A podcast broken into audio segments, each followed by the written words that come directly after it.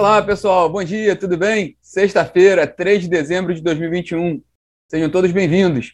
Eu sou Rodrigo Polito e esse é o Minuto Megawatt, é a agenda do dia, né, que a gente comenta todos os dias com os destaques do setor e a agenda do dia em podcast, em live aqui também, às 9 da manhã no Instagram.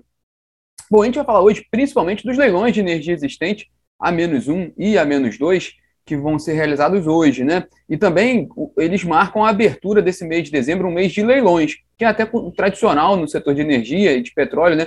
É um mês que costuma ter muitas negociações. Nesse ano não está sendo diferente. Mas antes de falar sobre os leilões a menos um e a menos dois, é a agenda do dia, só trazendo aqui as informações de ontem, né? Ontem acabou que a OPEP+, a Organização dos Países Exportadores de Petróleo e aliados, né, incluindo a Rússia, é, fizeram aquela reunião que a gente também anunciou ontem, né? E eles ignoraram esse cenário externo, né? Tanto da, da posição dos Estados Unidos de aumentar a sua oferta, de é, reduzir suas reservas estratégicas, e também o novo, a nova variante. A OPEP mais ignorou esse cenário praticamente e aprovou mais uma vez um novo aumento de produção de 400 mil barris diários a partir de janeiro e sinalizou que vai continuar com essa estratégia de, de, de acréscimo de 400 mil barris diários por mês até terminar aquele corte, né, aquele volume total de corte de produção que foi adotado lá no, no início da pandemia. Né.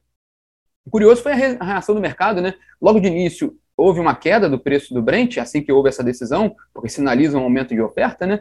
Porém, o, o, o petróleo fechou o dia em alta de 1,16%, e hoje também, a gente estava acompanhando mais cedo, estava na casa ali por volta de 7, 7 e pouco da manhã, estava na casa de uma alta de 2,2%, acima de 71 dólares o barril do petróleo.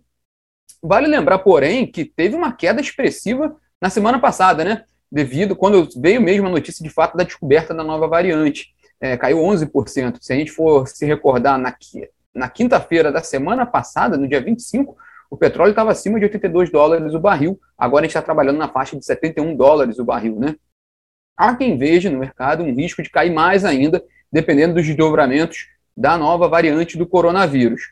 É, o que é interessante é que os Estados Unidos, é, de acordo até com a agência de notícias Reuters, se manifestou sobre essa decisão da OPEP+, e elogiou, inclusive, a decisão da OPEP+, mas, de certa forma, sinalizou que não vai abrir mão da decisão deles de reduzir as reservas estratégicas, o que significa mais petróleo no mercado e uma, uma redução de preços os Estados Unidos têm uma preocupação também com inflação nos combustíveis lá no, no país. Enfim, esse foi, foi um dos destaques de ontem. Né? O outro foi o PIB. Né? Saiu ontem o PIB do Brasil, do terceiro trimestre, com uma queda de 0,1%. E aí foi o segundo trimestre seguido de queda né? do, do, do, do PIB no país. E para nós aqui na área de energia, né, a informação importante também desse, dessa, dessa, desse resultado é o que a gente pode fazer, fazer de projeções para para o crescimento do PIB e, claro, da carga, né? Porque se a gente se lembrar aqui, logo nessa semana foi divulgado o planejamento 2022-2026 do ONS, da CCE e da EPE, prevendo ali, especificamente para o ano que vem, um crescimento de 2,7% da carga e uma projeção de PIB de 1,3%. Né?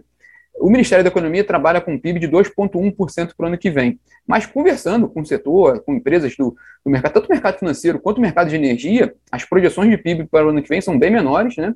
Já tem banco até cogitando ali PIB negativo, então isso vai ter uma, pode haver uma mudança ali mais para frente nas projeções de PIB e de carga para 2022. Fica só essa, essa, essa, esse sinal amarelo ali para a gente acompanhar para o próximo ano, né?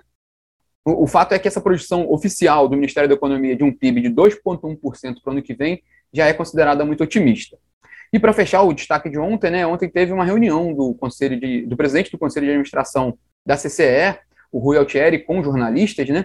Ele faz, ele faz esse tradicional encontro de fim de ano, e um dos sinais ali que foi interessante na, né, nesse encontro, a, a matéria está completa na plataforma, pela, feita pela Camila Maia, é, o destaque que, que o Rui dá ali para a questão do aprimoramento de preços no mercado, inclusive lembrando né, que esse tema está tá sendo alvo ali de consulta pública pelo Ministério de Minas e Energia, e ele ressalta a importância né, para reduzir a volatilidade dos preços de energia, que é um problema antigo do setor, né, um ponto, uma característica antiga do setor, e que se agravou, a gente viu nesse ano, foi, foi bem expressivo. Então fica um, um dos destaques aí desse, desse encontro de ontem do Rui chamando a atenção para para o aprimoramento dos preços, né? E quem quiser acompanhar a notícia completa, ela está na plataforma da Megawatt.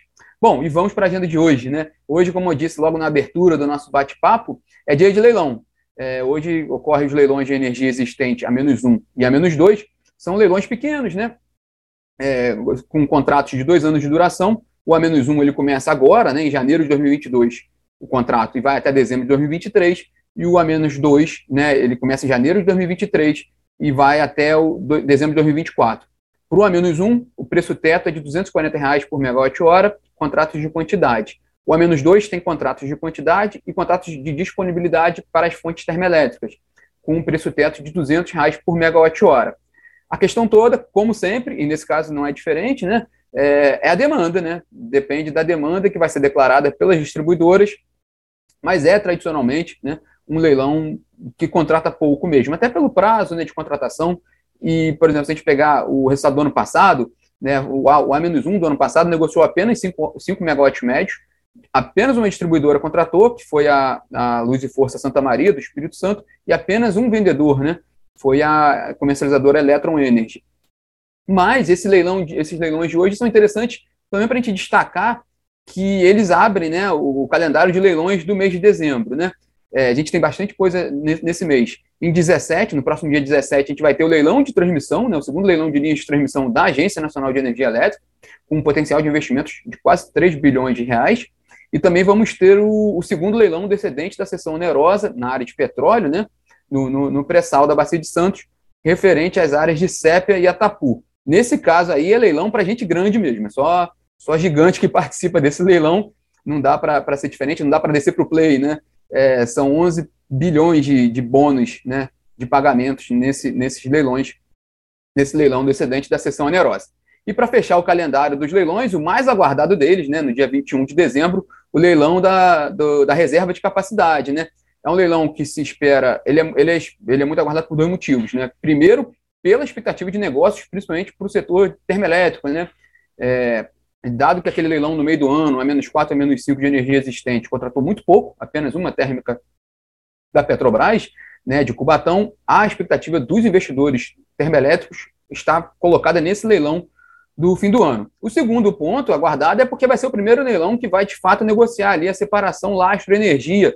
Então, também é interessante para a gente ver como é que vai funcionar na prática esse leilão é muito novo para todo mundo. Eu confesso que eu estou bem, bem, estou com uma expectativa bem interessante. Eu quero ver como é que vai ser realizado. Então vai ser interessante a gente acompanhar já no fim do mês, né, dia 21 de dezembro, fechando o calendário de leilões de dezembro. Passando agora para a agenda de, de, empresas hoje, né, hoje tem a reunião da Taesa, né, da transmissora Taesa, com investidores. Reunião que a companhia faz anualmente para atualizar projetos e planos. É, em entrevista publicada hoje no jornal Valor Econômico, o presidente André Moreira ele sinalizou que a companhia vai, vai continuar ali com planos de crescimento do seu portfólio, da sua carteira de ativos, tanto via leilões quanto por M&As, né, por aquisições de ativos, né, já em operação ou já leiloados, né, e confirmou mais uma vez o interesse em participar desse leilão de linhas de transmissão que a gente mencionou há pouco, no dia 17 de dezembro. O que é interessante é que a Taesa não é, um, não é uma empresa pequena, né? É uma das principais transmissoras do país. Ela tem um portfólio de mais de 13 mil quilômetros de linhas de transmissão em operação e receita anual de mais de 1,5 bilhão de reais. Ela é controlada pela CEMIG, né? A estatal mineira CEMIG, e pela colombiana ISA. O que é interessante também notar, se pode vir a acontecer alguma informação hoje também, é com relação aos planos da CEMIG de vender a participação na Taesa. Embora isso é uma discussão mais com a CEMIG do que com a própria Taesa, né? Mas a CEMIG já anunciou várias vezes, é, é público isso, que a CEMIG pretende vender sua participação na Taesa. Inclusive, ela queria ter feito isso esse ano, não conseguiu. E um dos fatores é o preço, né? A companhia está com preço, é, tem, tem uma questão de preço elevado, né? E, e, é complicado para o vendedor ali encontrar os compradores, em que, tu, em que pese que a Taesa é um ativo bem reconhecido no mercado. O fato é que a CEMIG pretende vender sua participação na Taesa. Essa reunião da Taesa é agora às 10 da manhã. E na agenda do ministro de Minas e Energia, Bento Albuquerque, ele participa de um encontro hoje cedo, né, de, um, de um compromisso em Foz do Iguaçu, e à tarde né, ele vem aqui para o Rio de Janeiro para participar da, da inauguração do, do Laboratório de Redes Elétricas Inteligentes do CEPEL, do Centro de Pesquisas da, da Eletrobras. Vai ser às, às três e meia da tarde.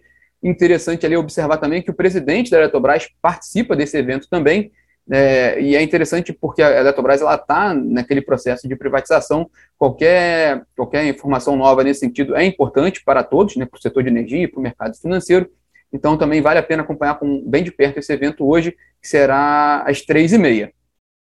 Bom, pessoal, esses são os destaques dessa sexta-feira, né? Tem, tem esse leilão pela frente, vamos ver. Provavelmente um leilão pequeno, mas é interessante porque é um leilão na área de energia. Vamos acompanhar.